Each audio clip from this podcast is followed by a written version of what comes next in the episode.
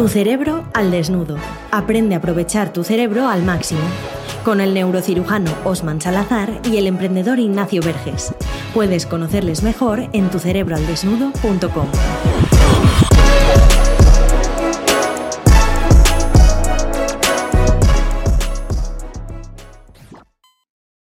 Te damos la bienvenida una semana más aquí al podcast de Tu Cerebro al Desnudo, este cerebar que hoy más que nunca retoma este concepto de hablar del cerebro desde la barra de bar, porque estábamos el otro día Osman y yo pensando, ¿de qué podemos hacer un podcast? Y muchas veces nos vienen a la mente preguntas que son un poco chorras, pero que nos pasan a todos en el día a día. Y Osman me decía, claro, es que el cerebro es defectuoso, así que hoy te vamos a hablar de, tu, de por qué tu cerebro es idiota por defecto y hay algunas cosas que no hacemos bien, ¿verdad, Osman? Definitivamente. Es que lo has definido muy bien. Eh, el cerebro es idiota. Es decir, a, ni a, nivel evolutivo trae una serie de defectos de diseño, famosos sesgos cognitivos, y honestamente es un milagro que hemos llegado hasta aquí, la verdad. Así que hoy vamos a desnudar el cerebro de verdad y que es, es verdad ay, que es el dispositivo más maravilloso que existe, o por lo menos que nosotros tenemos conocimiento, pero tiene sus taras y claro. unas cuantas además. Llevamos un año aquí hablando, que justo estamos en el mes de aniversario, de que todas las grandezas del cerebro que las tiene, pero bueno, hay algunos defectos. Y hoy vamos a ir, además va a ser un podcast muy fresco porque va a haber preguntas muy variopintas, algunas que pueden parecer chorradas, pero igual tú dices desde casa, joder, a mí también me pasa eso. Así que bueno, vamos a ir tiquitaca, Osman, yo te voy a abordar ahí pregunta tras pregunta y a ver qué me cuentas, que tengo curiosidad de muchas de ellas. Pues empezamos. La primera, estamos ahora justo con este tema en las cerebrinas, eh, a los emails que enviamos a nuestra lista de correo de tucerebralnudo.com, y es el tema de por qué por defecto nuestro cerebro tiende a valorar todo en función del tiempo. Fundamental, el tiempo es un recurso natural, por lo tanto, ha evolucionado para poder interpretarlo como tal. De hecho, de hecho, la percepción del tiempo está biológicamente integrada en nuestro cerebro. Hay unas células que se llaman las células en rejilla que utiliza para poder organizar temporalmente las cosas y además es la misma que utiliza para organizar en el espacio. Es decir, la teoría de la relatividad de Einstein del espacio-tiempo a nivel cerebral se cumple tal cual. Las mismas células sirven para la organización espacio-temporal. Es por eso que el tiempo representa para el cerebro un fenómeno, un recurso muy valioso porque ha evolucionado para depender de él. Es un patrón que literalmente se repite.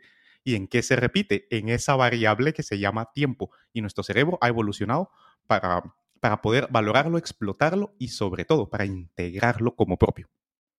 Claro, y el problema de esto es que quizás en la antigüedad esto funcionaba mucho más, pero llegamos en un momento en el que ya no todo se mide tanto en tiempo, entra el impacto, entra en otras cosas, y te das cuenta de que hoy, en algunos ámbitos, el seguir valorando las cosas en tiempo es un defecto del cerebro que ya no funciona tan bien. Por supuesto, porque cuestiones como el valor percibido y el impacto son fenómenos no lineales. Lo que quiere decir es que no hay una relación causa-efecto. Durante cientos de miles de años nuestro cerebro se ha acostumbrado a que todo efecto viene precedido de una causa. Primero sucede algo y luego sucede otra cosa. Si ves que eso se repite constantemente, asumes que uno es consecuencia del otro. Pero el impacto y el valor percibido hoy por hoy es completamente impredecible la mayoría de las veces y no puedes aislar una sola causa, no hay una causalidad única, con lo cual es no lineal y el cerebro humano no, es, no ha evolucionado para lidiar con fenómenos no lineales. De allí la importancia de cosas como el pensamiento sistémico y otras cosas que hablamos en la cerebrina, que si quieres seguirla y aprender, pues suscríbete en, nuestra página de internet. Droga de la buena ahí en, la lista de correo. Siguiente pregunta, cambiamos de tema y esto es algo que muchas veces hablamos y es ¿por qué somos tan gilipollas cuando somos adolescentes, Osman? Yo no sé si hay alguien aquí que no lo ha sido, pero en mi caso era un puto gilipollas con 15 años y la mayoría somos. Definitivamente no, por definición. Es decir, adolescente e inmaduro es, son sinónimos y esto es porque biológicamente lo somos tal cual, inmaduros. Lo que nos hace ser humanos, nuestra área prefrontal, que se divide en dorsolateral, el cerebro racional, y ventromedial, que es la que gestiona y regula nuestras emociones, todavía le hace falta mielinizarse, es decir, cubrirse de esa... Vamos a decir así que nuestros cables hacen falta que tengan ese aislante, ese recubrimiento que hace que el mensaje vaya más rápido. Eso se llama sustancia blanca, esa grasa que recubre estos cables, que son los, los axones de las neuronas, que son los cables que salen de las neuronas. ¿Qué es lo que sucede entonces? Que no pensamos racionalmente porque el área que se encarga de pensar racionalmente todavía está desarrollándose y no regulamos nuestras emociones porque el área que se encarga de eso todavía está madurando. Imagínate que se alcanza la madurez en promedio a los 30 años, más o menos dos años, o sea que terminas la universidad y sigues siendo inmaduro. O sea que yo aún, soy un poco gilipollas porque tengo 31, ese más menos dos años. Sí, sí, tú, entras más, tú entras en la desviación estándar todavía de la gilipollez. Me queda un año para dejar de serlo. A ver si se cumple. Bueno, otra cosa, y es que nos cuesta mucho, o sea, el cerebro por defecto se va, se sube a la parra, o sea, nos vamos por la parra y nos cuesta mucho hacer cosas como meditar, pero ya no, ya no tenemos que ir tan al fondo, o sea, concentrarnos, cualquier cosa que requiera de poner nuestra atención en algo y concentrarnos, nos cuesta mucho. ¿Por qué? Lo que sucede es que la atención es la concentración de, de nuestros recursos cognitivos en una sola pieza de información. Y actualmente el problema, nuestro cerebro tiene esa capacidad en tiempos remotos Solo había que poner atención a una sola cosa a la vez. Literalmente te persigue el tigre, a lo único que le tenías que poner atención era al tigre que te va a comer. Hoy por hoy tienes el móvil, tienes el ordenador, tienes una serie de distractores. Entonces, lo que sucede es que nuestro cerebro no ha evolucionado para poder hacer múltiples cosas a la vez. Y hoy por hoy el sistema de vida moderna que hemos montado nos exige hacer eso. Y por lo tanto vamos cambiando nuestro foco de atención de una cosa a otra. Es decir, estamos poniendo a nuestro cerebro a hacer cosas para las que no ha evolucionado, para lo que no está preparado y para lo que para fines prácticos no sirve. Otra cosa de por lo que somos idiotas. Y, esta sí que me parece una idiotez, pero muchas veces me viene a la mente, me acuerdo en el momento y te la voy a preguntar y luego se me olvida. Osman, ¿por qué cuando vas a un centro comercial te subes a una escalera mecánica y está parada, tienes una sensación tan rara que parece que va hacia atrás y dices, joder, pues si es como si subiera una escalera que no es mecánica, que es estática igual, pero no, es la sensación más rara. Por supuesto, nuestro cerebro está acostumbrado para detectar cosas que se repiten y por tanto predice lo que va a pasar. De hecho, nuestro sistema vestibular, el que se encarga del equilibrio, y nuestro cerebelo, que se encarga de la precisión de los movimientos, cuando te vas a subir a la escalera mecánica, hace la predicción de que vas a notar un movimiento de aceleración hacia adelante y hacia arriba o si vas a, bajar, pues hacia adelante y hacia abajo. Cuando esa predicción no se cumple, ¿qué es lo que sucede? Tú, si vas a ir hacia arriba, echas, evidentemente echas el cuerpo hacia atrás para poder compensar esa fuerza de aceleración. Cuando no está, has echado el cuerpo hacia atrás ya, sientes que te vas hacia atrás. No, te estás yendo hacia atrás porque tus músculos automáticamente, los, tu cerebro los tiró para atrás. Lo mismo sucede que vas a bajar, que eso es más grave porque yo he visto gente que se ha ido de boca porque, porque pensaba que iba a ir la escalera hacia abajo y se quedó parada y, y van directamente a estrellarse, ¿no? Y esto es porque echamos el cuerpo hacia adelante. Entonces tu cerebro, el mío y el de todos, está acostumbrado a predecir lo que va a pasar. Y eso pasa con las escaleras mecánicas y eso pasa absolutamente con todo. El cerebro es el órgano de la expectativa, para resumir. Joder, las expectativas, tío. Pues resuelto porque es que esta duda la tenía. Y hay otra cosa también, el otro día mismo lo hablábamos, estábamos a punto de grabar un podcast y Sandra de repente me pregunta, oye, ¿vas a querer jamón para cenar? Mi cerebro se colapsa. Ella lo ve tan normal porque el suyo puede estar pensando en lo que va a cenar después y en lo que está haciendo ahora. Pero ¿por qué los hombres no podemos hacer dos cosas a la vez como esta? Bueno, de, entrada le pasa a todos los cerebros, pero es verdad que el del hombre es todavía más llamativo esto. Nuestro cerebro procesa la información en paralelo, es decir, tiene múltiples canales abiertos, pero en cada canal solo, solo puede procesar una pieza de información a la vez. Entonces, los hombres normalmente el cerebro masculino enfoca toda su atención en un solo canal y vamos, es decir, eh, somos completamente imbéciles porque aislamos por completo. Cuando vamos conduciendo tenemos que bajar el volumen de la radio, tenemos que bajarlo todo. Entonces, ¿qué es lo que sucede? Tú estabas, eh, ibas a grabar el podcast, con el cual estabas con, con tu audición, en este caso, puesta en el podcast que íbamos a grabar.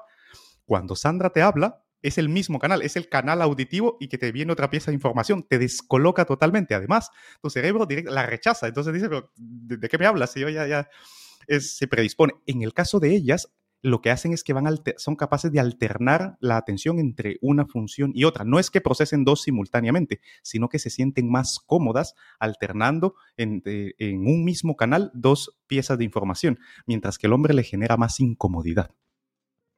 Bueno, pues así, Sandra, si nos está escuchando, aquí tienes la explicación. Y bueno, ¿Por qué eres un, de, por qué eres un gilipollas cuando estás grabando podcast. Y aparte que me falta un año aún de mielinizar, entonces. Vamos, vamos, dile que te tenga paciencia, que ya, ya, ya veo. Ya tiene, ya. Bueno, y aprovechamos para decirte, oyente, si todas estas cosas que son una historia muy del día a día, luego explicadas con neurociencia y dices, ah, joder, ahora lo entiendo, pues a la siguiente vez que me pase ya sé que puedo hacer esto, te interesan, es que de eso va nuestra cerebrina diaria, que es ese newsletter diaria que enviamos gratuitamente a toda gente que está suscrita en tucerebroaldesnudo.com. Así que puedes suscribirte ahí. Siguiente cosa que te quería preguntar, Osman, es que siempre se dice mucho, nuestro talón de Aquiles del ser humano es venderse, vender.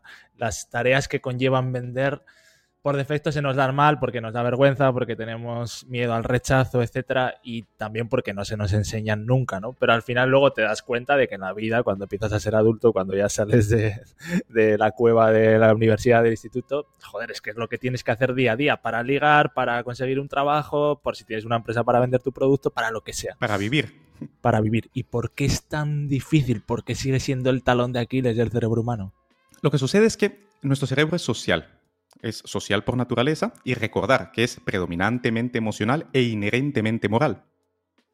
Ha quedado muy grabado a fuego en nuestro cerebro esto más que, que, mm, una cuestión evolutiva, es algo cultural, pero que igual queda cableado en el cerebro. Mm, cuando, cuando se repite culturalmente durante muchas generaciones, el hecho de que vender es una especie de manipulación, es utilizar una información que se tiene para cambiar el pensamiento, sentimiento y decisiones de otra persona y que tome una acción que me beneficie a mí en lugar de la otra persona, que es la definición de manipulación.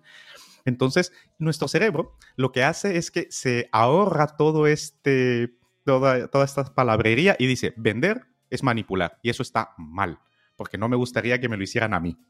Y eso está muy incorporado. ¿Por qué? Porque biológicamente la persona que estafaba a alguien en la tribu lo echaban de la tribu y echarte de la tribu significaba la muerte, biológicamente hablando. Entonces, el miedo al rechazo viene de que evolutivamente los que se salían de la tribu pues no podían pasar, no, pasaban sus genes, era muy poco probable, y todas aquellas acciones que llevaran a una probabilidad alta de ser excluido del grupo, como manipular, como engañar, como mentir, nuestro cerebro ha evolucionado para poder darnos una señal de alerta y se ha asociado culturalmente que la venta se asocia a manipulación y que eso está mal. Es por eso que mediante el aprendizaje y eh, la experiencia es que podemos recablear nuestro cerebro para quitarle esa tendencia natural que tiene.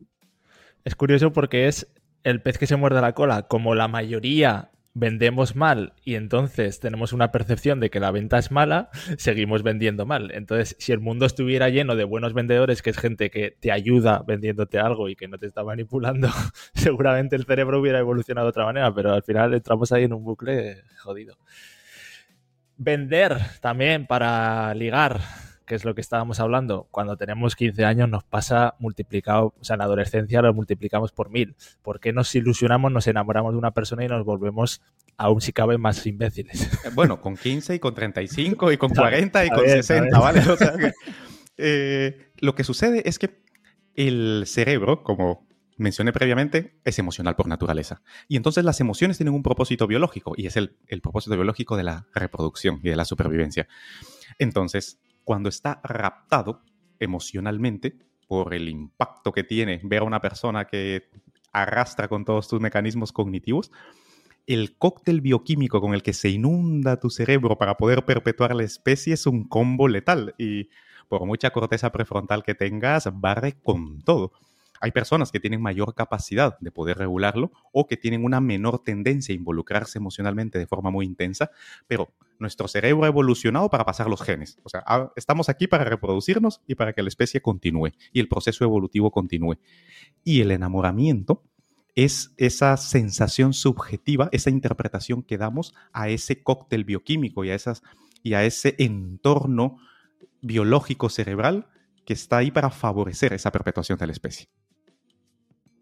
Y si seguimos con este tema un poco del enamoramiento, de las parejas y tal, otra contradicción que yo veo en el cerebro, y claro, yo lo hablo desde el lado de vista masculino porque es el único que he vivido, ¿eh? quizás ahora una mujer nos escucha y dice, ah, pues esto yo no es así. Bueno, pero en general, la mayoría de las personas te van a decir que lo que les gusta es esa persona que las trata bien, que las trata con cariño, que les presta atención, que les cuida, etcétera. Y luego, sin embargo, nos acaba trayendo el malote o esa persona que nos ignora, que pasa de nosotros. Pero esto, esta contradicción, ¿por qué? Bueno, ¿Qué bueno, quedamos? bueno, eh, le, pasa a las chicas también. Es decir, esto le pasa al ser humano en general porque para poder motivarnos a continuar en la vida, el cerebro tiene algo que se llama la adaptación hedónica. ¿Y eso qué quiere decir? A que se adapta a lo que está bien. Por lo tanto, una cosa es lo que pensamos y lo que deseamos a nivel teórico, es decir, alguien que tenga una serie de características, y la otra es lo que realmente sucede a nivel biológico más primitivo y más instintivo. Aquella persona que es inalcanzable, aquella persona que realmente nos trata mal en el sentido en que nos ignora y se convierte objeto de deseo, va literalmente a enganchar con nuestro, nuestro sistema motivacional más primitivo en el que busca, es la búsqueda, ese circuito de la dopamina que no está para sentir placer, sino que para buscarlo. Entonces, es, esos juegos de expectativas, esos juegos de poder, esos juegos de miradas, esos juegos de, máscaras que tenemos en los seres humanos en el cortejo, lo que, eh, lo que hace es que engancha este sistema motivacional. Y luego, ¿qué es lo que pasa? Cuando nos sentamos y nos abstraemos y nuestra corteza prefrontal nos dice qué es lo que deberíamos tener, es cuando imaginamos a una persona con una serie de características positivas, pero que luego emocionalmente nuestro cerebro va por un lado y racionalmente va por otro. Y ya sabemos que nuestro cerebro es predominantemente emocional.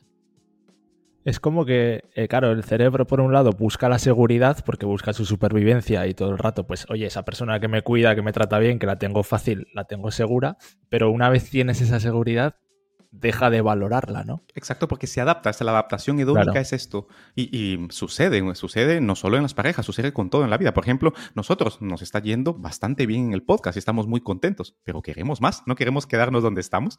Alcanzamos un hito, un objetivo que nos proponemos y vamos a por el siguiente y cuando lo alcancemos queremos seguir más. Ese sistema biológico que hace que a nivel individual y colectivo todos los seres humanos queramos más, es lo que nos ha hecho la especie dominante del planeta y es lo que está haciendo que tengamos el riesgo de cargárnoslo.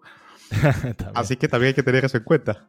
Claro, esto es lo que hablábamos antes, esto es lo que hace que nos cueste tanto ese mindfulness, ese vivir el presente, etcétera, porque es que nuestra mente siempre está pensando un poco en el futuro y es inevitable en ese querer más. Bueno, y cuidar el planeta o, hacer las cosas que sean sostenibles en el tiempo. Es decir, si los casi los 7.500 millones de personas del planeta todos tuviéramos el nivel de vida que existe en los países desarrollados, sería insostenible a, la tecnología actual. Entonces, eh, es un aspecto importante ecológico y de salud pública. Y ya para ir acabando, es que, claro, me surgen muchas dudas de estas que a veces digo, esto no da para un podcast, pero me las he apuntado y todas me las he guardado para hoy. Hay otra pregunta que yo me hago muchas veces, y esto lo discuto a veces con mi pareja, y es, oye, ¿por qué es mucho más habitual ver a una chica joven, digo, generalizando, con un señor mayor con pasta, que al revés? En entender esos juegos de atracción, me interesa saber por qué pasa esto. Bueno, a nivel evolutivo, normalmente las hembras de los mamíferos y los seres humanos somos mamíferos, se buscan a la hora, a la hora de la reproducción el macho que provea más eh, signos directos o indirectos de poder. A lo largo del tiempo, los hombres que han sobrevivido eran los hombres, a nivel evolutivo me refiero, más fuertes, más ágiles, más sabios, más listos, y por obvias razones adquirían mayor experiencia porque vivían más. Y al vivir más y al poder sobrevivir, cuando estamos hablando, cuando evolutivamente la mayoría de los hombres se moría por enfermedades o se moría por guerras, conflictos, etc., los que sobrevivían tenían una serie de beneficios a nivel de poder, a nivel de prestigio, a nivel de reconocimiento y a nivel de intercambio de bienes y servicios. Y eso durante múltiples generaciones ha, ha sido atractivo al cerebro femenino que un hombre con experiencia y con todos estos marcadores de poder resulta atractivo. En el caso contrario, este hombre que ha sobrevivido a nivel biológico, lo que hace una mujer que sea más joven, sea más atractiva, es desde el punto de vista que es más probable que tenga mayor em, capacidad o mayor probabilidad de poder eh, propagar la descendencia. Porque, como bien, sabemos, en el caso del hombre, la capacidad de producción de espermatozoides es prácticamente durante toda la vida, mientras que en la mujer la producción de óvulos es, está limitada en el tiempo. Entonces, a mayor juventud, hay un tiempo más largo para poder generar descendencia. Entonces, estos aspectos biológicos primarios que, se dan en la naturaleza siguen jugando un papel fundamental aún hoy en las sociedades desarrolladas y no tiene nada que ver con sexismo, con machismo, con feminismo, sino que son aspectos que es importante tener en cuenta, que obviamente la cultura y la educación van modificando, pero siguen estando ahí. Claro, por mucho que queramos avanzar más, eh, tenemos ahí una evolución que aún nos pesa y no podemos ir más rápido de lo que esa evolución va, va llevándonos. De aquí a lo mejor a 300 años o a 1000, yo que sé cómo estaremos, pero ahora estamos así. Y última pregunta, Osman, ¿por qué no nos enseñan a usar nuestro cerebro? ¿Por qué no interesa? ¿Por qué hay tanto misterio ahí alrededor del cerebro? Eh, vamos a empezar con un, con un aspecto mucho más banal el por qué existen grandes diferencias en todo, en poder, en dinero, en desarrollo, en las sociedades. Entonces todo se basa en la asimetría de la información. Se han dado premios Nobel de Economía mm, estudiando este fenómeno. En otras palabras, el que sabe más, el que puede más, usualmente utiliza ese conocimiento para, para, que poder obtener algún tipo de beneficio que le posicione por encima de los demás. El ser humano es una serie de conflictos y una serie de contrariedades internas. Por ejemplo, todos queremos pertenecer a un grupo, queremos pertenecer a algo más allá de nosotros, pero simultáneamente también queremos ser reconocidos como entes individuales, como algo propio, como algo único. Y estas, estas dos tendencias, estos dos deseos, necesidades del ser humano entran en claro conflicto.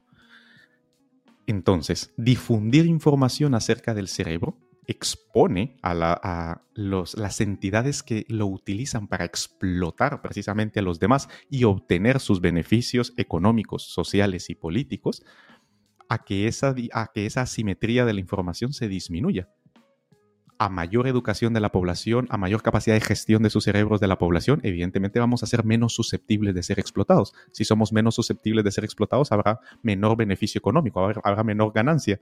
Y como sabemos, vivimos en un, en un mundo capitalista eh, que en el proyecto le llamamos el capitalismo cognitivo, y mantener esas diferencias son económicamente muy lucrativas y extractivas que cuando se pasan de frenada, lo que llamamos la depredación cognitiva o el chupado de cerebros, ¿no? Es directamente la explotación pura y dura. Por lo tanto, no existe un interés a nivel sistema porque esto cambiaría por completo la estructura de incentivos y las estructuras de poder. Cuando ya te encuentras en una posición de poder, no quieres perderla, y eso también es biológico. Cuando estás en una posición de poder, no quieres ser el pardillo, te ha costado mucho llegar allí. De esto se habla mucho, ¿no? Que nos quejamos mucho de la corrupción en política y muchas veces luego pensamos, si entraras tú ahí, acabarías un poco haciendo lo mismo porque eso de el poder te corroe, ¿no? Pues al final es la naturaleza humana. no sabes cómo vas a ser cuando estés en el poder, ni cuando tengas rico, ni cuando tengas pasta, ni nada, porque al final hay algo ahí intrínseco. Pues bueno, lo bueno de esto es que estamos también en una era en la que la simetría de la información existe, pero la disponibilidad de la información también. Y el sistema quizás no te lo va a enseñar, quizás en el colegio no lo vas a aprender, pero tienes proyectos como este y como muchos otros que puedes obtener una información muy valiosa y encima aquí gratuita, como en este podcast o en la cerebrina diaria que tenemos suscribiéndote en tucerebraldesnudo.com a esa dosis de neurociencia que te enviamos cada día para que aprendas a usar tu cerebro. Así que nada, Osman, aquí hemos dado un poco unas pinceladas de por qué nuestro cerebro es idiota y quizás esto da para más podcast. Por supuesto, creo que es fundamental el entender, en primer lugar, que en nuestro cerebro es así por naturaleza y hay que aceptarlo tal y como es. Eso es lo primero. Lo segundo es saber de que está en nuestra capacidad poder gestionar cada uno de estos aspectos que hemos tratado y muchísimos más. Imagínate que hay más de 160 sesgos cognitivos. O sea, son, son muchos. De esos los que hemos identificado, hay muchos que ni siquiera nos hemos dado cuenta y se van potenciando los unos a los otros. Y luego, mm, en el último aspecto que tocabas, lo de la información del cerebro, creo que es importante el, el aspecto ético, lo que en el proyecto llamamos la ética cognitiva. Nosotros, evidentemente, queremos obtener un beneficio, un beneficio económico, queremos obtener un beneficio social de lo que hacemos, por supuesto. Pero a cambio de darle una información y darle un beneficio equivalente a la persona que nos da. O sea, es un intercambio de bienes y servicios, un intercambio de información desde una posición simétrica de igualdad, en la que nosotros obtenemos un beneficio y también brindamos un beneficio.